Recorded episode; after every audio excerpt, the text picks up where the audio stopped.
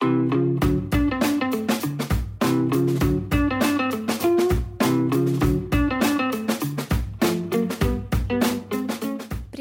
это Ася и Слэш Люди. Подкаст о тех, кто не умеет заниматься только чем-то одним. Бывает иногда, что приходишь на вечеринку, а там столько интересных людей, и ты со всеми начинаешь знакомиться, и они рассказывают смешные истории, открывают тебе что-то новое и заряжают энергией. Потом очень трудно пересказать, что произошло, о чем это было, но ты точно знаешь, что пришел на эту вечеринку не зря. Это все в точности про сегодняшний выпуск. Пойдемте, буду знакомить вас с ребятами, с которыми в этом году буду учиться в воркшоп. И пусть у нас аудио-вечеринка, сюрпризов все равно будет много, так что очень рекомендую остаться до конца. Заметила кое-что смешное. Сначала я училась в высшей школе экономики, не экономики, а теперь пришла в одну из лучших рекламных школ в мире учиться не рекламе. Я буду заниматься сценарным делом, слэш-продюсированием, но все равно мне очень интересно узнавать о профессиях, о которых я до этого не знала. Маша, например, будет учиться на рекламного стратега. Я попросила ее объяснить мне популярно, что это значит. На самом деле, если идти от истоков, то греческое слово «стратег» означает «военный начальник» и подразумевает распределение ресурсов для достижения определенных целей. В современном мире можно сказать, что стратег управляет командой профессионалов для того, чтобы определить и воплотить на практике стратегию для достижения цели клиента. А это Кирилл. Он будет учиться в воркшоп уже второй раз. Я начал учиться в воркшопе в 2018 году. Я переехал специально в Россию из Беларуси, чтобы учиться в воркшопе. Ну, я поехал учиться на концептинг в мастерскую Лени Фейгина. Был очень странный год. Я очень много работал и учился. Ну, то есть, получается, это было концептинг, мастерская, копирайтинг. Вот, очень много я узнал и стал на мой взгляд, за год неплохим креатором. После чего работал в рекламных агентствах в Москве. Сначала в Вайла, потом в Лео Бернет. Сейчас же я пошел в мастерскую к Андрею Мухину, чтобы в дополнение к своим неплохим креаторским навыкам еще и научиться снимать как режиссер. Кирилл сейчас работает креатором. Креаторы — это такие люди, которые умеют придумывать крутые идеи под очень конкретные и понятные задачи, которые до этого определил и сформулировал стратег. Наверное, как-то так. Несмотря на то, что я не планирую заниматься рекламой, я решила походить на концептинг тоже, потому что навык придумывать хорошие и четкие идеи — это хороший навык. Еще сегодня об этом поговорим, а пока познакомимся с Андреем. Он, как и я, будет учиться на сценариста. Андрей считает лютой несправедливостью, что мало кого из сценаристов знают в лицо. А на секундочку, не Леонардо Ди Каприо историю это делает. Поэтому Андрей решил, что сразу же будет развивать свой личный бренд. Найдем желтый пиджак, и он работает под псевдонимом Феофан Блэквуд. Сценарной работой, судя по всему, Андрей тоже занимается очень серьезно. Я составил себе табличку из э, моих идей сценарных, потому что надо что-то выбирать, как тому подобное. Их получилось 50 штук. 50 штук? 50, да. То есть... Да ладно. Какие-то из них это буквально название там идея мысль, то есть там еще даже вот заявку не напишешь, потому что сценария нет. Что-то более готовое, то есть что мне там больше нравится, что готовое, я, соответственно, по ним напишу заявки. Ну там все, короткий метр, полный метр сериалы, там фантастика, не фантастика, все, все, все, все что угодно. Еще Андрей был замечен в творческой коллаборации с Варей, которая пришла учиться на режиссера. Мы с ним э, переписываем мой короткий метр, который у меня сценарий есть. У нас как-то, знаешь, так поймалась одна волна, и мы смогли найти общий язык. Интересно было. И мы все сделали, что я хотела. То есть мы расписали заново структуру, и там переначали некоторые сцены, перекинули их, поменяли что-то. В общем, я думаю, это будет теперь намного интереснее и динамичнее по сюжету. В отличие от меня, Варя пришла в воркшоп уже с хорошим опытом в кино. В кино я пришла из фотографии. Все так получилось, что мне вообще нравилась фотография, я всегда ей хотела заниматься, и в 10 классе мне родители подарили камеру, и я вот начала потихоньку этим заниматься, но профессионально прям увлеклась, закончила какие-то курсы на втором курсе только университета. После этого я попала в медиа-ресурс студенческий, который освещал там события, которые происходят в университете разные. И так получилось, что в первый же год, когда я туда пошла, у нас э, к концу года ушли все операторы. И пришлось всем фотографам выходить и снимать видео. Вот. Тем же летом я наткнулась на потрясающего парня из Казахстана, Айсултан Сиитов. Он меня вдохновил на то, чтобы подумать вообще по поводу режиссуры. Потому что до этого, я говорю, я из очень маленького города, и я никогда не задумывалась, что кино вообще-то кто-то снимает, что его можно не только смотреть. Вот. И я, вдохновившись его примером, я как раз начала думать по поводу режиссуры. И вот я приезжаю домой, возвращаюсь, э, третий курс университета, я иду 1 сентября на учебу и вижу огромный плакат над э, входом, написано «Набор киношкола». Причем это был первый самый год, когда набирали у нас в Карелии э, я училась в Петрозаводске. Город не очень большой, поэтому не так уж много и каких-то деятелей искусства и культуры. Вот, но у нас есть очень инициативные люди, на которых сейчас вся киноиндустрия держится, поднимается. Сейчас, слава богу, у нас там большими скачками развивается постепенно киноиндустрия. И таким образом я попала в киношколу, там познакомилась с ребятами, мы снимали несколько коротких метров. После этого я стала работать, немножко помогать на съемках рекламы с режиссерами, которые были у нас кураторами. Потом меня попросили порисовать раскадровки немножко, и таким образом я еще стала раскадровщиком для сериалов и коротких метров. Еще со стороны продюсерства у меня тоже был опыт, потому что я представляла несколько проектов на питчингах. На, там есть российский питчинг э, дебютантов, и я представляла один документальный фильм и один веб-сериал. Вот наши карельские проекты. Поэтому в целом у меня получилось, что из разных областей кино я вот потихонечку набралась опыта и даже по посмотрела, как это делается на площадке, на съемочной. Понятное дело, не особо профессиональной, где нет 100 человек в команде, но хотя бы мини-версия такая у меня уже есть и модель в голове. Светлана Майбродская в одном из выпусков, а это был второй выпуск второго сезона, предупреждала меня, что в воркшоп приходит много слэш-людей, людей, которые много чего умеют и много чем интересуются. Но я не до конца даже осознавала, насколько это правда, пока в середине интервью Варя ни с того ни с сего не начала петь мне песню. И как петь? Я создаю иллюзию. Я верю в то, что вижу. Любовь похожа на контузию. Ее пожары все сгорит бесследно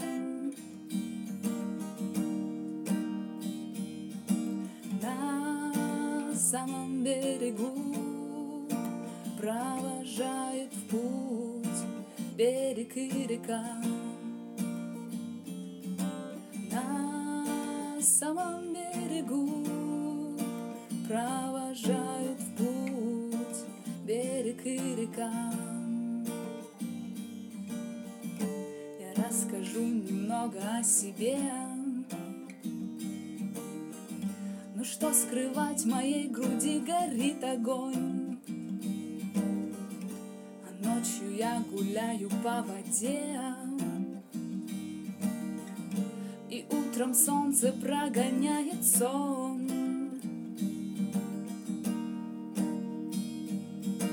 На самом берегу провожают в путь берег и река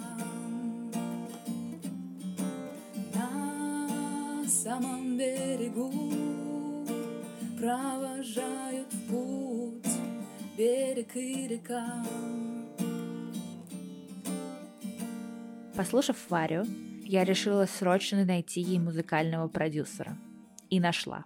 Ее зовут Яна. Ей тоже понравилось. Когда слушала, у меня прям мурашки. То есть э, для меня определение того, что мне конкретно нравится, это если у меня идут мурашки. Вот у меня были мурашки. Яна будет учиться в воркшоп на музыкальном продюсировании. Я спросила у нее, как она к этому пришла. На самом деле у меня нет как такового опыта. У меня очень много друзей, кто сейчас развивается в музыкальной сфере. У меня молодой человек сейчас э, подписан на лейбл, э, двое друзей, которые пытаются раскручивать группы. И я пытаюсь все время как-то им помочь. Чем-то получается, с чем-то нет. Я хочу в этом более профессионально вариться.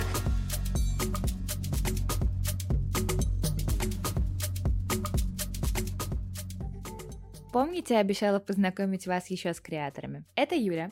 Она долгое время работала копирайтером и писала тексты, а потом решила заняться поиском крутых идей. К делу Юля подошла настолько серьезно, что даже научилась программировать и копаться в данных. Но лучше она сама обо всем расскажет. Я поняла, что мне интересно еще понимать, откуда берется идея я узнала, что есть разные копирайтеры. Помимо того, что ты пишешь просто текст, ты еще можешь придумывать. Это же очень классно. Так как я считала себя достаточно таким человеком-фантазером, я решила, можно и попробовать. Получалось у меня сначала не очень, но это понятно, не было опыта и хорошего наставника. Но какие-то рекламные кампании э, клиенты покупали. Поверила немножко в свои силы, но была проблема найти классный инсайт. Было очень э, интересно найти такие данные, в которых еще никто не копался и не нашел такой заветный инсайт. Так я пришла в аналитику данных и три года училась писать код на питоне. На Яндекс практикуме там был бесплатный э, курс сначала по аналитике данных. Всего курс идет полгода, uh-huh. и я вот проходила этот бассейн три раза. Ну, потому что я э, уже отвыкла от э, математики, от статистики, и мне было сложно. В первый раз мне прям очень хотелось все бросить, сказать нафиг эту аналитику, обойдусь по старинке, буду просто шерстить сайты, и авось там меня чем-нибудь осенит. Но я поняла, что, наверное, сдаваться глупо. Я решила еще раз пройти. Я вообще интересуюсь темой экологии, там, дома мы разделяем мусор, и мне было всегда интересно, почему все эти программы по переработке не работают. Ты что-то покупаешь, что-то отдаешь на переработку, а потом снова покупаешь. И это бесконечный круг потребления. И я решила э, провести анализ данных, чтобы найти какую-то прикольную вещь, которая бы помогла мне придумать классную идею для, ну вот примерно такой экологичной темы. И я ее э, нашла и придумала. Это было очень долго на самом деле, потому что я не профессиональный аналитик данных, и в коде моем изначально там была неправильно, допустим, прописана формула, или я там забыла запятую. В общем, я с этим кодом мучилась целую неделю, но я решила не отступать, и в итоге, обрабатывая данные, я нашла такую вещь. В этих данных была интересная мысль о том, что ты можешь принести вещь и из нее же сделать э, вещь, которая тебе нужна. А, и я а, придумала идею для там условного H&M, ну, я просто сама в него часто сдаю одежду, поэтому я его выбрала, что мы придумаем такую для них машину, которая будет перерабатывать твою же одежду и позволит тебе выбрать, там, не знаю, условно, дизайн футболки, делать из своей же одежды футболку, но за символическую цену, а не там за полную стоимость. И когда я рассказала своему парню об этой идее, он сказал, да господи, что за херня, не может такого быть, это невыгодно компаниям, они никогда в жизни не согласятся на такие вещи, и, может, ты не будешь расписывать? И я такая подумала, ну, может, действительно в этих данных ничего такого не было. А потом э, прошло там буквально, ну, месяца, наверное, три, и Вова, мой парень, скидывает мне в Телеграм статью что H&M запускает э, программу, которая позволяет пользователям сдавать одежду и сразу получать из э, этой переработанной одежды свою, ну, как бы новую для себя одежду.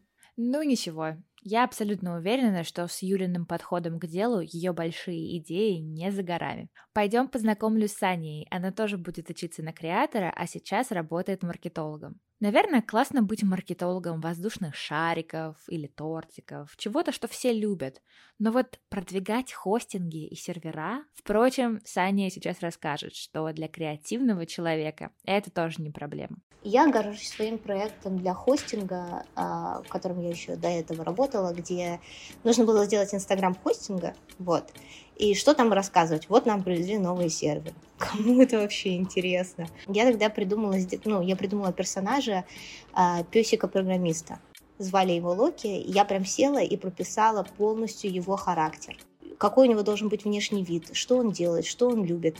Он там занимается фронтендом или бэкэндом, может, он вообще сисадмин, кто это должен быть. И а, в итоге это была большая лайка самоед, такая пушистая, потому что они очень милые. В общем, я поняла, что это должен быть такой а, миллениал. То есть он любит носить джинсовые курточки, пить кокосовый латте, работать из кафешки. Он такой мягкий, добрый, он ни на кого не наезжает в комментах. То есть он прям а, мечтает переехать когда-нибудь за границу, знаешь, в долину уехать, вот это все. Любит играть в PlayStation. Кстати, это тоже, это же очень важные детали. Он как бы играет в Xbox или играет в PlayStation. Конечно же, в PlayStation. И мы делали съемки примерно раз в месяц. Это оказалось ужасно дешево. То есть я думала, что это все как бы слож... дорого, но на самом деле в жизни очень мало чего дорого, обычно геморройно. вот, это не было дорого. Там типа за а, съемки, там я тратила на них, наверное, тысяч семь. Ну, там аренда собаки, плюс это я делала контент на весь месяц. А, то есть делала сразу там, не знаю, 40 фоток. Этого с запасом хватает на месяц.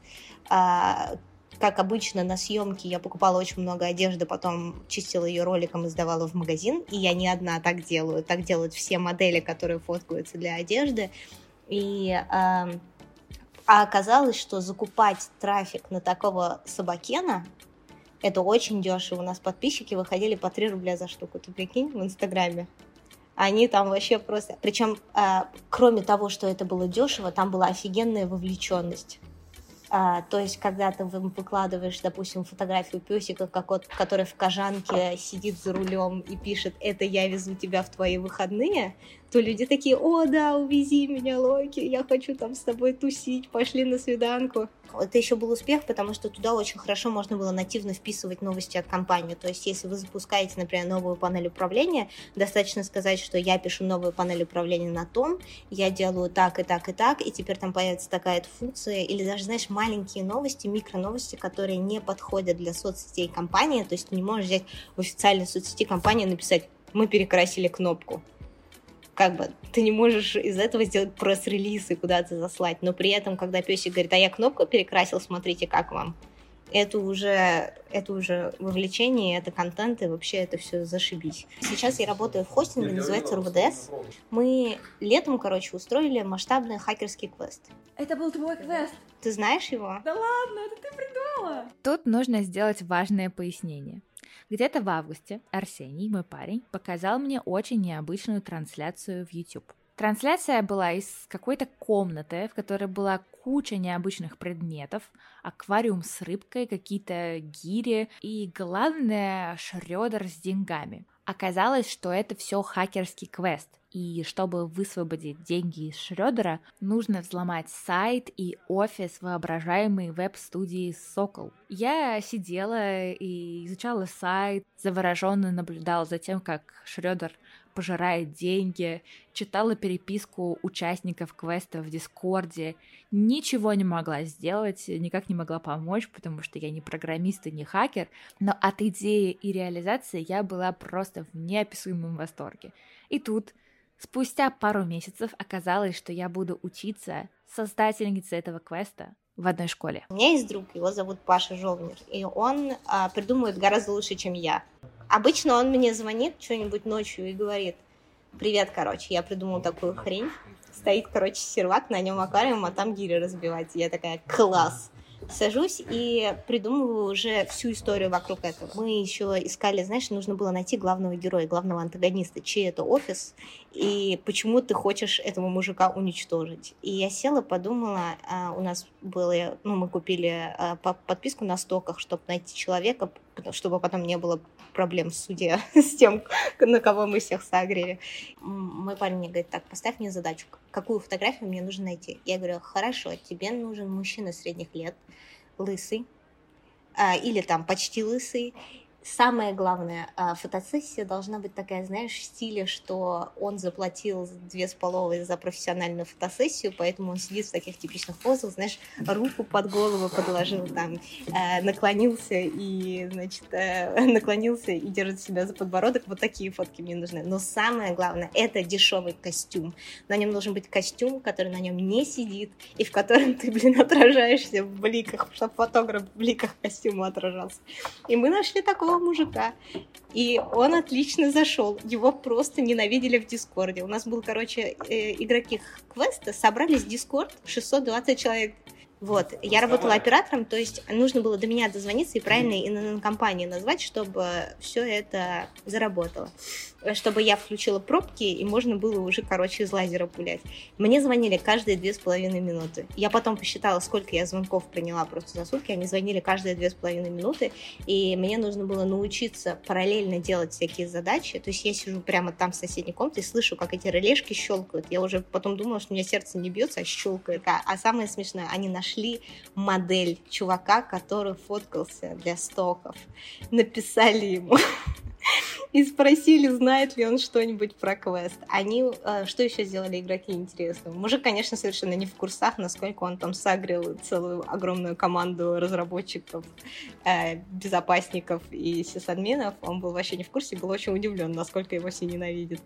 Они уларнили сайт Laser Masters на котором мы покупали этот лазер. Ну, там, там было много всего смешного и интересного. Я не, не, короче, не могу даже сказать себе, что я хочу тебе сказать, потому что я в шоке, в восторге и вообще.